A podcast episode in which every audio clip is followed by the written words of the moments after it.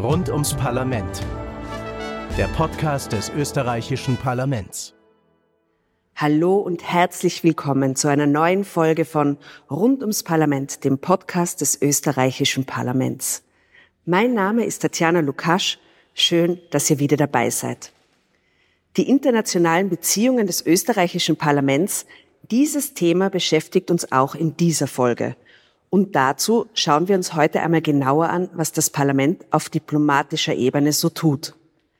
Landläufig verbinden wir Diplomatie mit Botschafterinnen oder Gipfeltreffen von Ministern und Regierungschefs. Und dabei reden aber auch nationale Parlamente und ihre Abgeordneten miteinander, um internationale Herausforderungen zu lösen. Und das an vielen verschiedenen Orten und zu vielen Gelegenheiten. Wie immer habe ich heute illustre Gäste bei mir, mit denen ich dieses weite Feld besprechen kann. Ich begrüße zuerst Herrn Lukas Mussi. Schönen guten Tag. Hallo. Ähm, Sie sind stellvertretender Leiter der Abteilung Internationale Angelegenheiten in der Parlamentsdirektion und vertreten heute Abteilungsleiterin Petra Rund, die leider kurzfristig verhindert ist. Gute Besserung an dieser Stelle. Herr Mussi, vielen Dank, dass Sie dafür heute in dieser Folge Ihren Platz einnehmen. Sie sind unter anderem verantwortlich für die Betreuung der internationalen Beziehungen und Aufgaben des Parlaments. Schön, dass Sie bei uns im Podcast sind. Und neben mir steht außerdem Herr Helfried Kahl. Schönen guten Tag. Guten Tag. Herr Kahl, ich glaube, äh, ich behaupte nicht zu so viel, wenn ich sage, Sie sind ein waschechter Diplomat. Stimmt das? Das äh, kann man so sagen, zumindest war ich es bis vor kurzem. Mhm.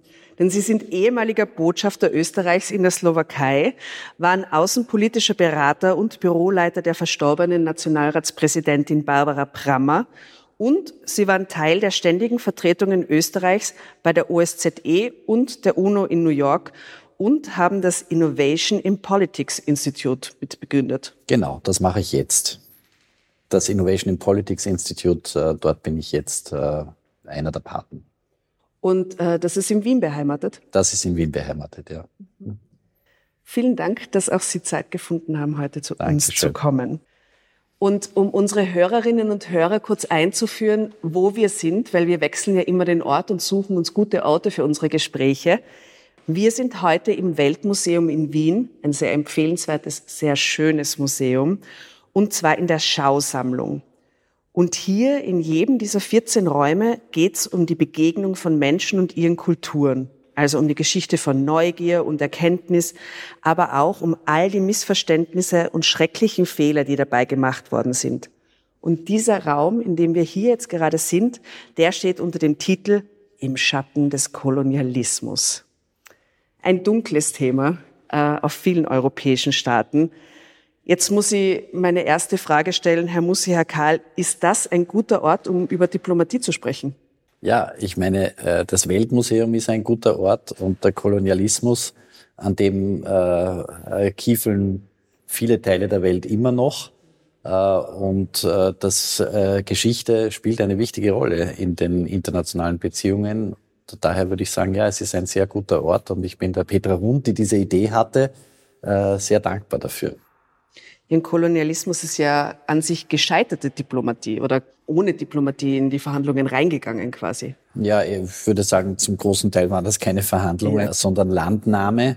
Ja. Ähm, die Auflösung des Kolonialismus war mit viel Diplomatie verbunden, denn äh, die Entkolonialisierung der Welt hat unter der Ägide der UNO nach 1945 eigentlich so ab den 50er Jahren begonnen. Mhm. Und ähm, es gibt immer noch ein Komitee, ein Unterkomitee der Generalversammlung der Vereinten Nationen, wo ich sogar mal österreichischer Vertreter war, das sich mit der Entkolonialisierung beschäftigt. Ah, wirklich? Weil es gibt immer noch Gebiete, die nicht entkolonialisiert wurden. Mhm. Dürfte Sie für unser weiteres Gespräch einladen, äh, mit uns durchs Weltmuseum zu spazieren, da wir eigentlich ein Podcast für Spaziergänger und Spaziergängerinnen sind. Bevor wir im Speziellen zur parlamentarischen Diplomatie kommen, ich habe es ja vorher schon gesagt, die Diplomatie, die begegnet uns ja meistens in den Medien, und zwar wenn wir von Gipfeltreffen hören oder wenn ein Botschafter ins Außenministerium einbestellt wird. Herr Kahl, nun waren Sie ja Botschafter der Republik Österreich in der Slowakei. Wie würden Sie die Kernaufgaben eines Diplomaten beschreiben? Also Das ist so eine Frage, die man oft äh, nur sehr schwer beantworten kann, äh, wenn man erklärt, was macht man eigentlich als Beruf. Ähm, ich habe äh, die Frage natürlich zum Beispiel von meiner Mutter öfter gestellt bekommen, was machst du so? Und äh, ich versuche es immer dahingehend zu erklären, dass ich finde, man ist als Botschafter so etwas wie ein Übersetzer und ein Interpret äh, gleichzeitig. Man muss übersetzen äh, die Situation des Landes, in dem man ist, und man muss interpretieren und übersetzen die Interessen des Landes, das man, das man vertritt. Und das ist auf ganz vielen verschiedenen äh, Ebenen und zu allen Gelegenheiten so. Ähm, und das Allerwichtigste, und das finde ich das Schöne am Beruf des Diplomaten, ist, äh, es ist mit lebenslangem Lernen verbunden. Ich habe in der Slowakei immer das Gefühl gehabt, ich bin den ganzen Tag eigentlich da in einem Pro-Seminar, weil ich von vorn, von Anfang bis Ende des Tages äh, neu lernen musste. Und das Wissen habe ich nicht immer gebraucht, aber es ist so, dass man es dann abrufen können muss, wenn es soweit ist, wenn es zu krisenhaften Entwicklungen kommt oder auch, wenn es, wenn man äh, versuchen kann, die Beziehungen positiv zu verändern, ähm, dann sollte man auf das zurückgreifen können. Jetzt an dieser Stelle ähm, möchte geheimes Wissen auspacken und sagen, Herr Mussi ist ja der Sohn eines Botschafters. Und wie würden Sie als Sohn eines Botschafters, der das eigentlich aus einer Kinderperspektive herauserlebt hat, den Beruf des Botschafters beschreiben? Also ich kann mich da nur den Helfried anschließen. Ich fand das eine sehr gute Bezeichnung als Übersetzer und ja, Vermittler. Ich glaube, man ist natürlich Repräsentant des Landes, äh, aber Übersetzer ist, glaube ich, ein sehr guter, sehr guter Begriff. Vielen Dank. Ähm, für wen oder was arbeitet ein Diplomat, in wessen Dienst steht er? Diese Frage haben wir eigentlich beantwortet. Ähm, aber nehmen Sie uns doch vielleicht ein bisschen mit in die Welt der Diplomatie. Welche waren Ihre drei eindrücklichsten Missionen oder Aufgaben auf dem viel zitierten diplomatischen Parkett?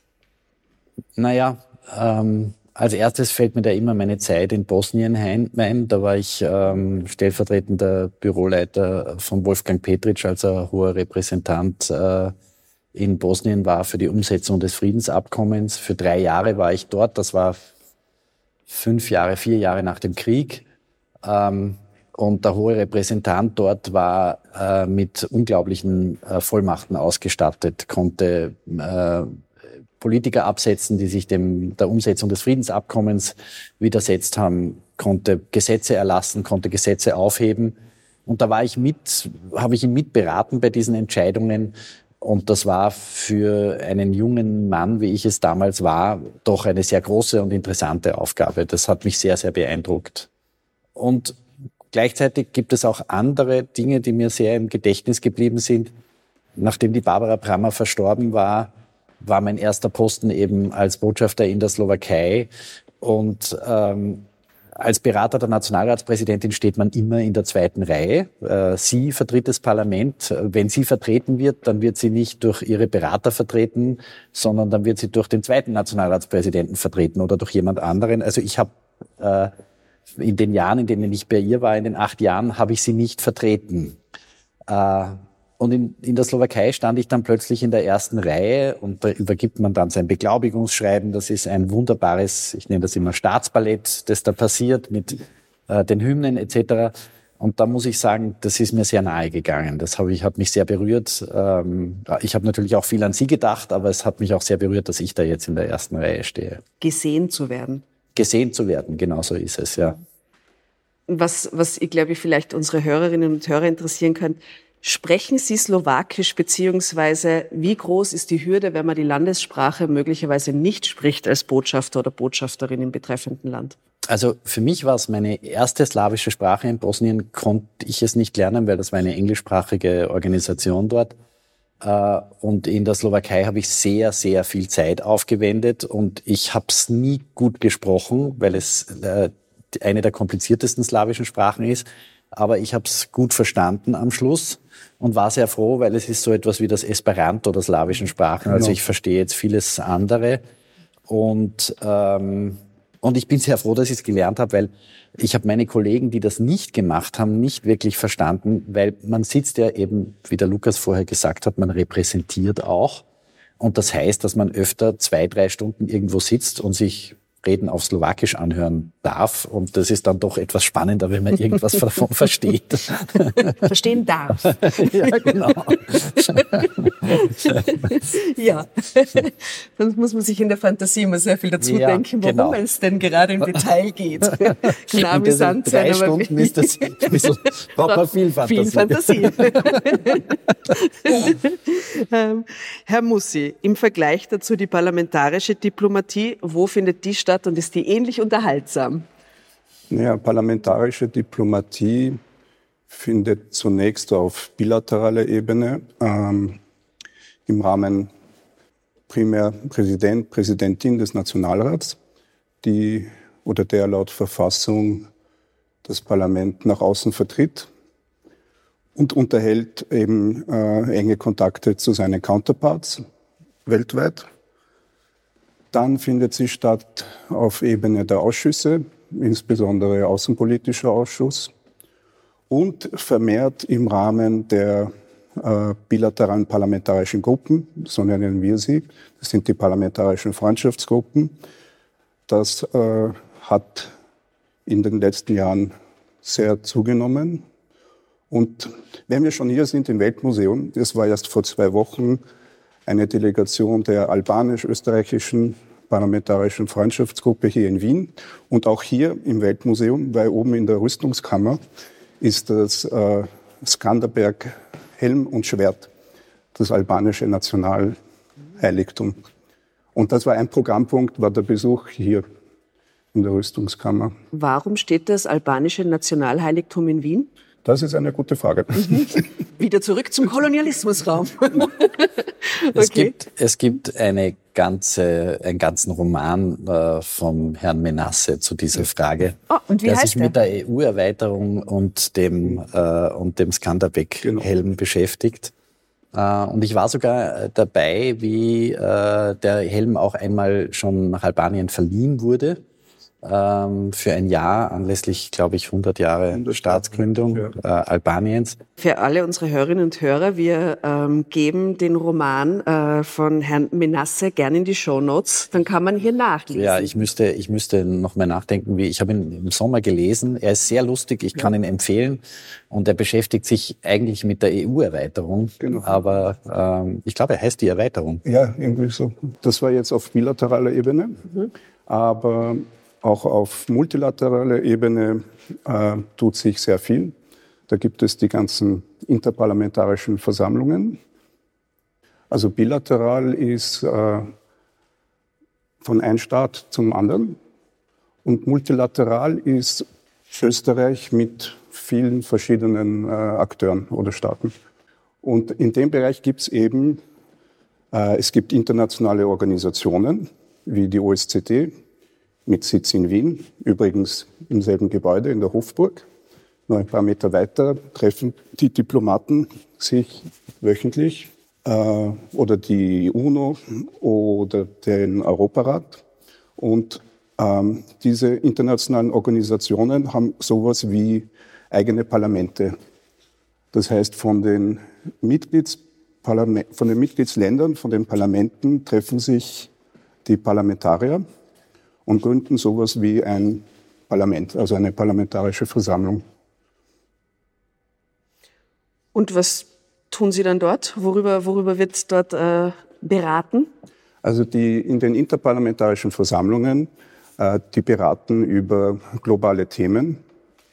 Ähm, wenn ich zum Beispiel nehme die Parlamentarische Versammlung der OSZE, weil wir ja hier in der Hofburg sind und die OSZE-Regierungsseite in der Nähe die hat drei Ausschüsse. Diese drei Ausschüsse beschließen Resolutionen. Die OSZE-Versammlung hat des Weiteren ähm, Sonderbeauftragte. Zum Beispiel gab es, also jetzt wegen der Krise in der Ukraine, äh, einen Sonderbeauftragten für den parlamentarischen Dialog äh, mit der Ukraine. Das war ein österreichischer Abgeordneter, Lobatka. Die OSZE-Versammlung hat auch einen Ausschuss zur Bekämpfung des Terrorismus. Der Vorsitzende ist auch der Abgeordnete Lopatka. Was die OSZE-Versammlung gemeinsam mit der Parlamentarischen Versammlung des Europarats äh, auch macht, was, äh, sagen wir, sichtbar ist, sind die äh, Durchführung von Wahlbeobachtungen, wo österreichische Parlamentarier sehr aktiv sind dass die Wahlen in anderen Ländern äh, standesgemäß und äh, rechtlich abgesichert ablaufen können. Genau. Sie werden dann beobachtet ähm, und das dient halt der Demokratieförderung in den verschiedenen Ländern. Jetzt ist ja eine wichtige Frage, die sich da immer stellt. Wenn jetzt Abgeordnete dort für Österreich sprechen, sprechen die dort für Österreich oder sprechen die auch mit der Stimme ihrer Partei? Vielleicht äh, Möchten Sie, Herr Karl?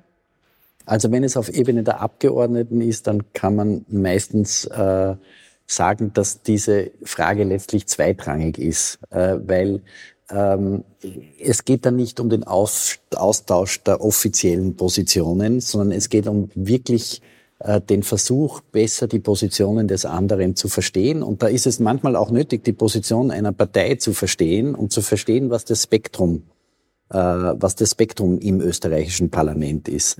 Daher würde ich sagen, ähm, äh, außer wenn man konkret beauftragt ist vom Nationalratspräsidenten, spricht man üblicherweise ähm, eher für seinen Ausschuss, das kann sein, oder für die, für die Fraktion. Ich glaube, so kann man das am besten erklären, ja. oder? Genau, und also in den interparlamentarischen Versammlungen ähm, gibt es natürlich eine österreichische Delegation, und bei kritischen Themen wird in der Delegation versucht, äh, einen gemeinsamen Standpunkt zu finden. Aber letztendlich ist jeder Parlamentarier, Parlamentarierin, äh, sie kann abstimmen, wie sie möchte. Ob das jetzt die Parteilinie ist oder nicht, das ist auch Ihnen überlassen in dem Überblick, den Sie uns vorher gegeben haben, Herr Mussi, wo das Parlament überall, in welchen Ausschüssen etc. Ähm, aktiv ist, hat man den Eindruck gewonnen, es hätte die äh, parlamentarische Diplomatie in den vergangenen Jahren zugenommen. Stimmt das? Ich würde sagen, ja. Auch äh, angesichts der vielen globalen Herausforderungen und Krisen ähm, hat sie äh, sehr zugenommen, ja. Ich würde sagen, für unser nächstes Thema gehen wir aus diesem wunderschönen Japan-Raum, der uns architektonische Wunderwerke, die, glaube ich, ein paar tausend Jahre alt sind, zeigt. Und schöne Kimonos. In den nächsten Raum, ich lese Singapur, wir bleiben in Asien. ähm, bevor wir wirklich weitermachen mit unserem Thema, wir stellen unseren Gästen immer drei Fragen, um Sie ein bisschen besser kennenzulernen. Sind ganz allgemeine Fragen, keine Angst. Herr Mussi, ich würde mit Ihnen beginnen. Frühling oder Herbst? Frühling, obwohl ich eine Pollenallergie habe, aber Frühling, ja. Alles ist besser als vor dem Winter. genau. Verstehe. Ähm, Kompromiss oder beste Lösung? Kompromiss. Und wo fängt für Sie Demokratie an? Eigentlich bei sich selber.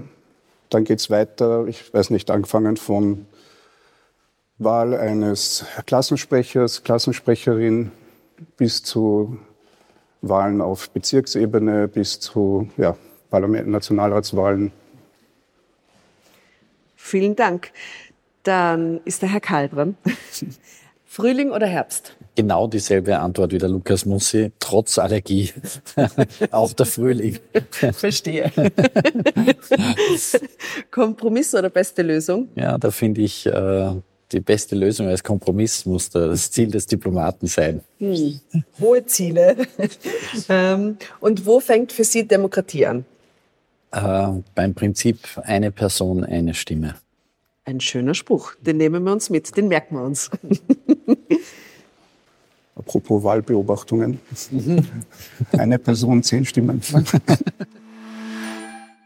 Herr Mussi, die Abteilung Internationale Angelegenheiten der österreichischen Parlamentsdirektion organisiert ja auch vieles rund um die besprochenen internationalen Tätigkeiten des Parlaments. Was genau tun Sie und Ihre Kolleginnen eigentlich?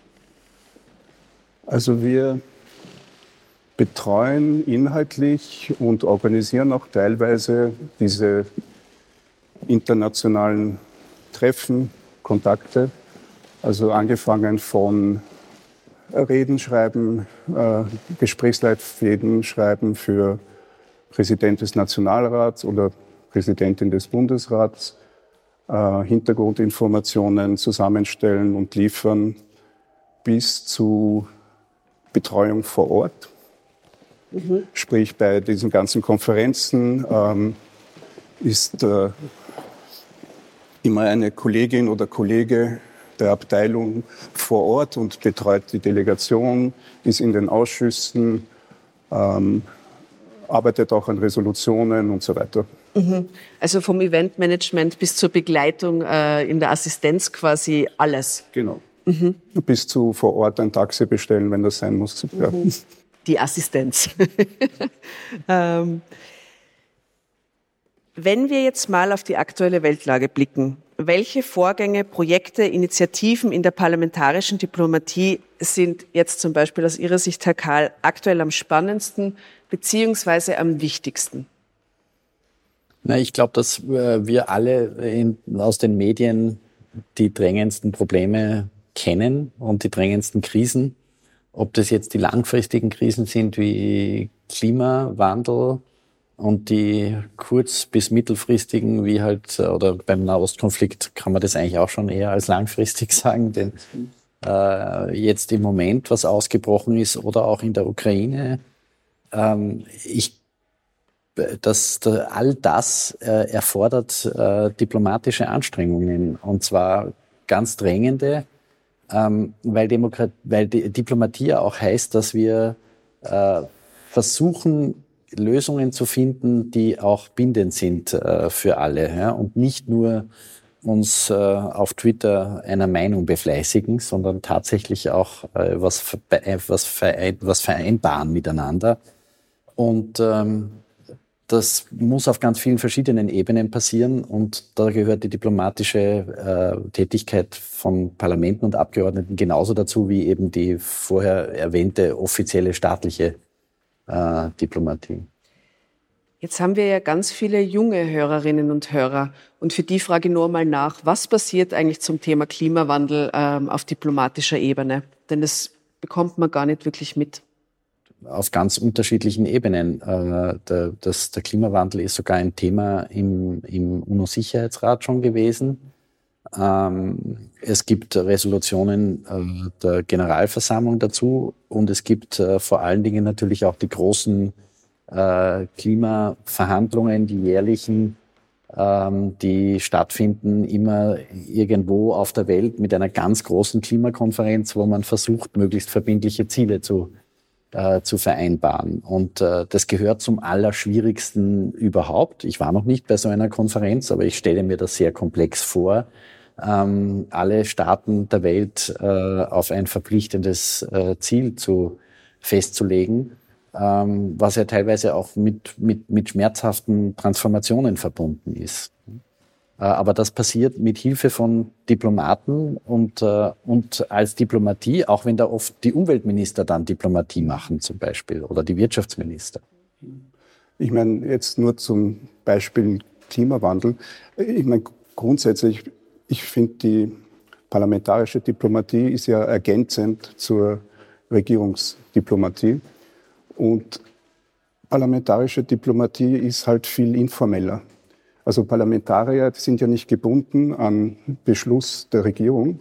Die können informeller im Hintergrund, deswegen ist das oft nicht sichtbar, äh, viel erwirken oder versuchen viel erwirken, viel zu erwirken sei dies auf Konferenzen und so weiter, aber auch äh, in, in, in bilateralen Treffen, in Besuchen, zum Beispiel im Ukraine-Krieg jetzt äh, die Parlamentarische Freundschaftsgruppe Österreich-Ukraine äh, war bisher, ich glaube, viermal in der Ukraine, um ein Zeichen zu setzen. Ähm, ja. Mir ist ein, ein Beispiel, das mir eingefallen ist, äh, als ich mir ein bisschen Gedanken gemacht habe äh, über diese Frage, ist ähm, die Streumunitionskonvention. Also Streumunition ist eine ganz schlimme äh, Art von Munition. Äh, wenn die verwendet wird, dann ist das nicht eine Bombe, sondern es sind äh, 10, 20 Bomben in einer Bombe sozusagen. Und nicht alle von denen explodieren. Das heißt, das ist eine Munition, die auch dann bleibt wie eine Mine im Boden. Also das ist wirklich für Zivilisten äh, eine der schädlichsten Formen von Munition, die es gibt. Und äh, diese Munition wurde in einer Konvention, an der Österreich als Staat sehr stark beteiligt war, mit, mitgeschrieben hat daran, ähm, verboten. Und äh, diese Konvention ist vor, äh, ich glaube, acht Jahren oder so in Kraft getreten. Und äh, ich kann mich noch gut erinnern, dass wir das als österreichisches Parlament unterstützt haben, die Nationalratspräsidentin Brammer, indem eine Konferenz einberufen wurde äh, vom österreichischen Parlament im äh, parallel zu einer UNO-Konferenz, äh, wo das auch nochmal verhandelt wurde, hier in Wien. Und dann haben wir dort die Abgeordneten aus allen Ländern eingeladen, die auch an dieser Konferenz teilgenommen haben. Und viele Staaten verzichten halt nicht sehr gerne auf Waffen. Ähm, einige haben das aber dann aufgrund des Drucks der Abgeordneten getan, die bei der äh, Abgeordnetenkonferenz waren. Und das ist zum Beispiel für mich ein, ein Beispiel, dass man äh, teilweise auch so eine innenpolitische Logik verwenden kann, um äh, zum Beispiel Abrüstung voranzutreiben. Und ich bin mir sicher, dass das im Bereich Klima auch äh, solche Mechanismen sind, die funktionieren können. Genau. Das Beispiel habe ich, das habe ich auch gedacht, ja, damals.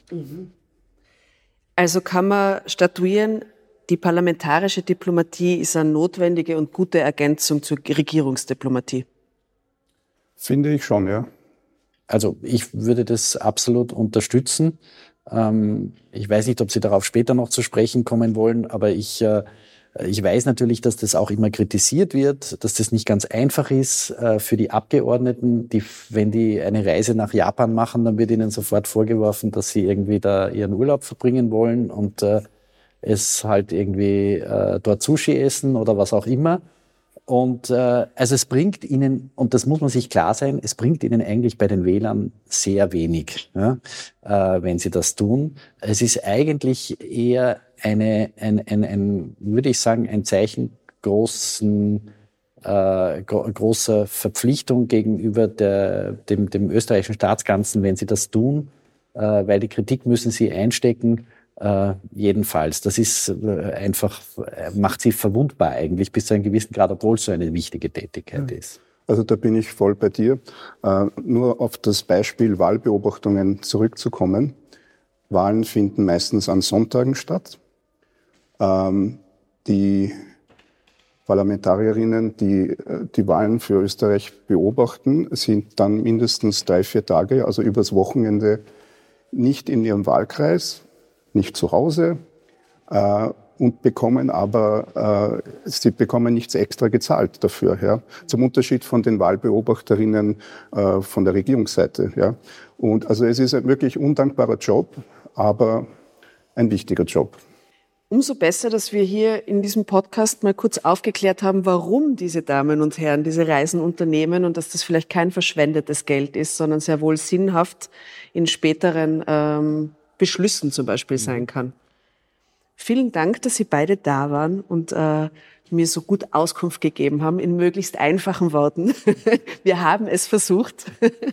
ähm, adieu und ähm, ich wünsche noch einen schönen Tag. Danke für die Einladung. Merci. Und das war's auch schon wieder mit dieser Folge. Ich hoffe, sie hat euch gefallen und ich würde mich unheimlich freuen, wenn ihr nächstes Mal wieder mit dabei wärt. Dann werde ich nämlich mit meinem Gast Reinhold Lopatka, von dem wir heute schon einiges gehört haben, tief in die Welt von OSZE, also der Organisation für Sicherheit und Zusammenarbeit Europas, dem Europarat Interparlamentarischer Union, eintauchen. Herr Lopatka ist Vizepräsident der Parlamentarischen Versammlung der OSZE. Sonderbeauftragter für den parlamentarischen Dialog für die Ukraine und Vizepräsident der Parlamentarischen Versammlung des Europarats. Da ist also eines garantiert, viele interessante Einblicke in die Praxis der parlamentarischen Diplomatie. Und wenn euch diese Folge gefallen hat, was wir es erhoffen, dann empfehlt sie gerne weiter oder abonniert am besten gleich diesen Podcast. Dann verpasst ihr garantiert keine Folge mehr. Abonnieren könnt ihr uns überall, wo es Podcasts gibt, ob auf Spotify, Apple Podcasts, Google Podcasts, Deezer oder Amazon Music. Jede Menge Informationen und Angebote rund um das österreichische Parlament und zu unserer Demokratie findet ihr auf unserer Website www.parlament.gv.at und den Social-Media-Kanälen des Parlaments. Falls ihr Fragen, Kritik oder Anregungen zum Podcast habt, dann schreibt uns gerne eine E-Mail an podcast.parlament.gv.at. All diese Website-Hinweise und Adressen findet ihr natürlich auch in unseren Show Notes. Also, ich freue mich schon auf die nächste Folge mit euch. In diesem Sinne sage ich vielen, vielen Dank fürs Zuhören. Mein Name ist Tatjana Lukasch. Wir hören uns. Rund ums Parlament. Der Podcast des österreichischen Parlaments.